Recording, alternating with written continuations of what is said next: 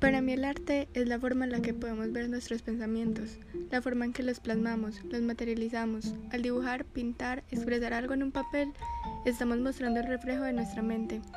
Es algo muy bonito el poder ver tu mente reflejada, es un acercamiento a ver lo que pensamos, lo que imaginamos. Por eso me parece tan especial ver lo que alguien plasma en un papel. Como lo hace es único, porque es como ver el interior de alguien. Ahí no importa si es lindo, lo único que importa es que es especial e irrepetible porque es una parte de ti en una hoja. Por eso es sorprendente ver lo que alguien dibuja, es conocer una parte de las personas.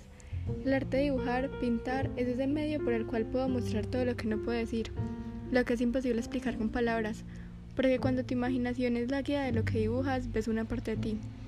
Por esto es tan lindo e importante para mí dibujar. Allí puedo mostrar parte de mi mente de la mejor forma que lo puedo expresar.